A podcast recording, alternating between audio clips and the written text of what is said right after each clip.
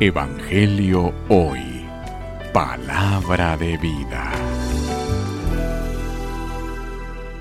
Lectura del Santo Evangelio según San Mateo.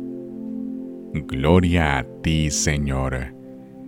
En aquel tiempo Jesús se puso a reprender a las ciudades que habían visto sus numerosos milagros por no haberse arrepentido.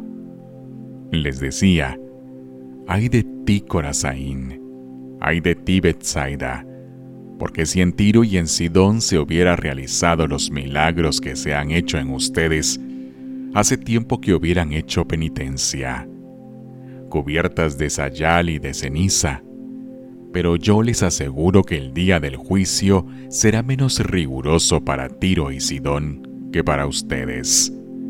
¿Y tú, Cafarnaún? ¿Crees que serás encumbrada hasta el cielo?